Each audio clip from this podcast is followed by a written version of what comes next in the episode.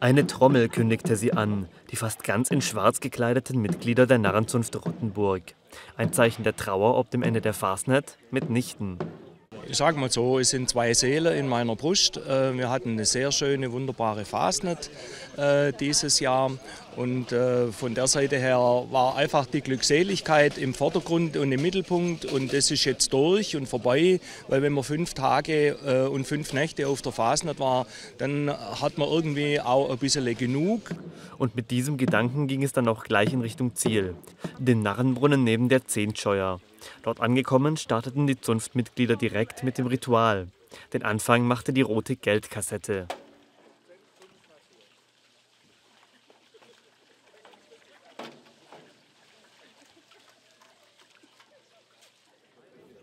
Ein Anblick, den sich auch Oberbürgermeister Stefan Näher nicht entgehen lassen wollte.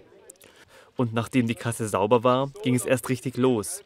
Die Zunftmitglieder gaben alles, um ihre leeren Geldbeutel zu waschen und im nächsten Jahr, so der Glaube, wieder neues Geld hineinzuspülen.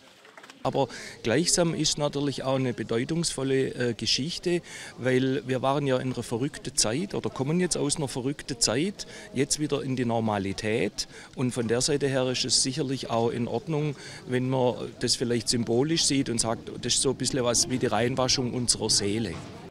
Ob die eigene Seele nach den närrischen Tagen eine Wäsche nötig hat, das muss sich wahrscheinlich jeder Fastnetsner selbst beantworten. Die Geldbeutel waren danach in jedem Fall wieder sauber. Und jetzt müssen wir uns einfach auch die, den Schalter wieder umlegen, wieder andere Gedanken äh, fassen und zurück zur Normalität äh, gehören. Zumindest so lange, bis das Ganze Anfang 2025 wieder von vorne losgeht. Der Neckar-Alp-Podcast von RTF1. Wissen, was hier los ist. RTF 1